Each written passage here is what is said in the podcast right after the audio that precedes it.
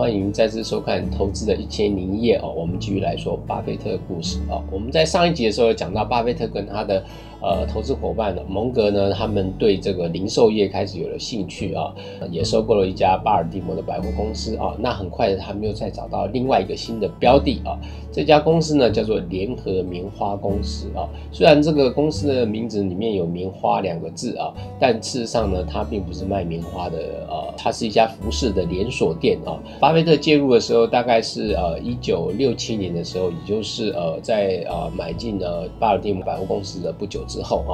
那这家公司的这个创办人呢，他叫做啊班杰明罗斯纳啊。这个人呢，个性的特质呢，就是他非常精明啊，但是呢很小气啊。他当年呢用三千两百美元呢创办了这个联合棉花。刚开始在芝加哥的时候只有一家门市啊，经过经营了呃三十六年后啊，当时呃这家公司联合棉花的营业额啊已经来到四千四百万美元哦，也是呃小有一点规模，而且他当时的门市已经从一家变成了八十家啊，那虽然呃市场竞争也是越来越激烈了啊，所以呃这个在管理上面呢，就会让这个呃老罗斯纳呢有觉得有一点点力不从心啊，所以他就希望呢能够把这个联合棉花呢的股权给卖掉啊，他自己有点想要退休了，也因为这个罗斯纳呢经营的这家公司呢，加上他本人的这个特质就是一个精明然后又小气的这个特质呢，呃这都是巴菲特喜爱的经营者的特质呢，所以呢。他就呢很乐意的去跟那个罗斯纳谈一下啊，当时呢他也啊听说了一个这个罗斯纳的一个呃一个小趣闻啊，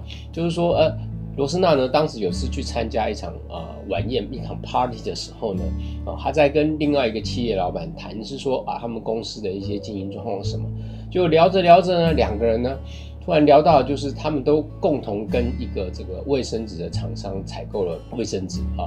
然后罗斯纳就是很想了解，看看他买的这个进货的这个价格呢，是不是最便宜的价格？哎，结果发现呢，他的这个价格呢，比跟他聊天那个老板所进的价格还要低啊。这时候罗斯纳反而内心一惊，他会想，哎，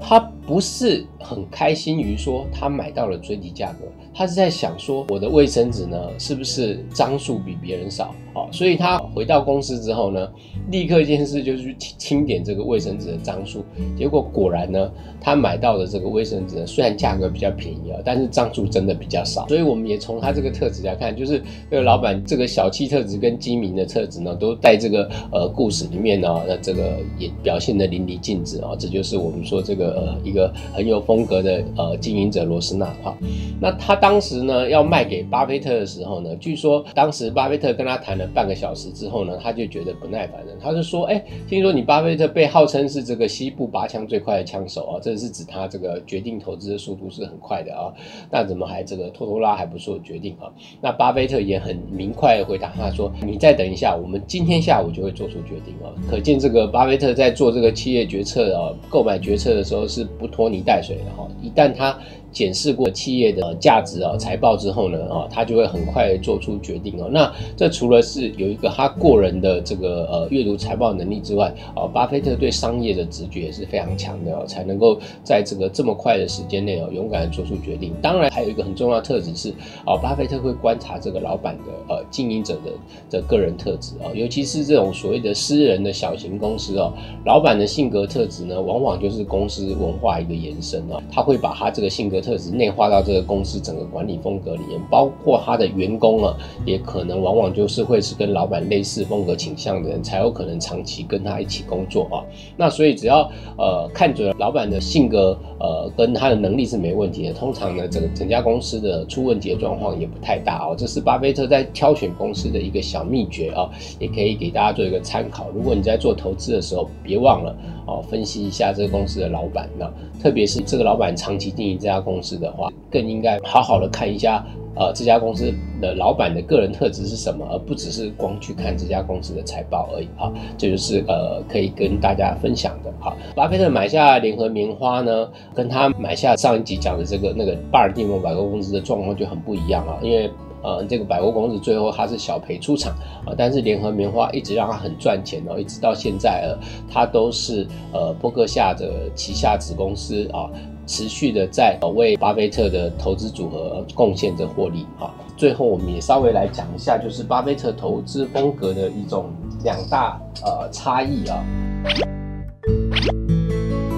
那因为在这个时候呢，有已经有越来越多的呃他的投资案呢呈现出啊。他在投资风格上面有一些呃比较明显的变动，这在我们前几集里面也提到过哈，就是一个就是所谓的烟屁股投资法哈，呃，这是施承志他的恩师格拉汉呢，就是你尽量去找到啊，用很便宜的价格去找到呃还有一点价值的。呃，投资哦，那他用烟屁股，或是说，呃，有人称之为雪茄屁股啊，就是说地上有一根呃，人家不要丢在地上的烟屁股啊，但是呢，事实上那根烟可能还有两三口哦，你捡起来，呃，再把它抽一下啊，几乎没有成本哦，那你还可以赚了两三口啊，这就是呃烟屁股投资吧，它就是比较适用我们呃在前几集也有介绍过哦，就是你找到呃净流动资产价值大的公司哦，或者说你找到我们说内在价值比这个它市价高啊。这个内在价值包括呃各种不同的算法，只要你能够有这样一个呃定价方法去算到内在价值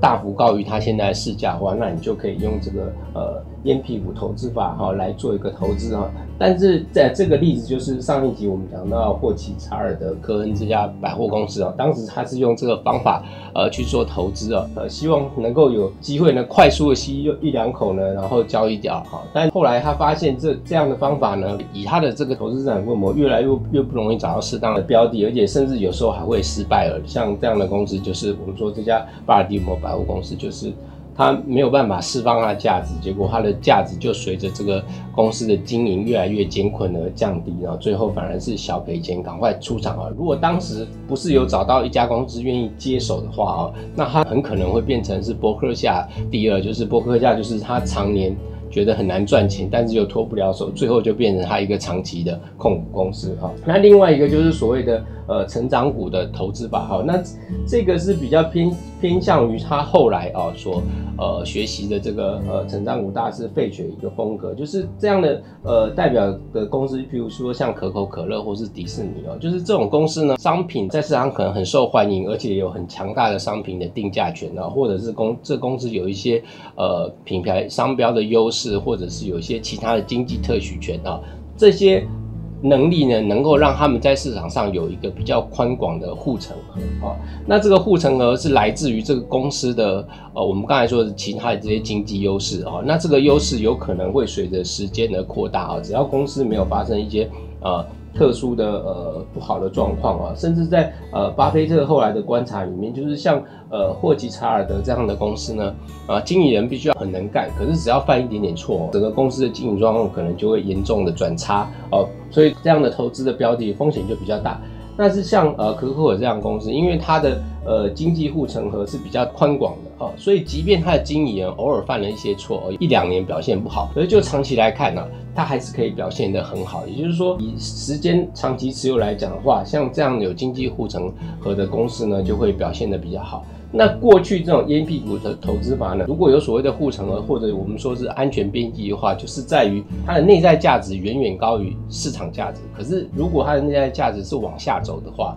那它有一天也可能会变成内在价值低于市场价值的状况。所以呃，相对来讲，这个持有这样的公司长期来讲风险是稍微大一点的。那下面这种公司是你长期来持有的话，你很有机会是得到一个飞跃性的成长的机会，甚至有很大像呃可口可乐或是迪士尼这样公司是会有呃几十倍甚至上百倍的利润。那巴菲特就在这个呃差不多约莫就是在一九六五年呃开始哦，就慢慢的从这个烟屁股投资法这种风格呢，慢慢转向呃下面的这种成长股投资法的风格。虽然说他还是呃。会很重视财报啊，但是在选择公司的标准上面呢，就会更找到有经济护城河的这个这种类型的公司，比较有成长潜力的公司啊。这是我们今天跟大家做的分享，谢谢。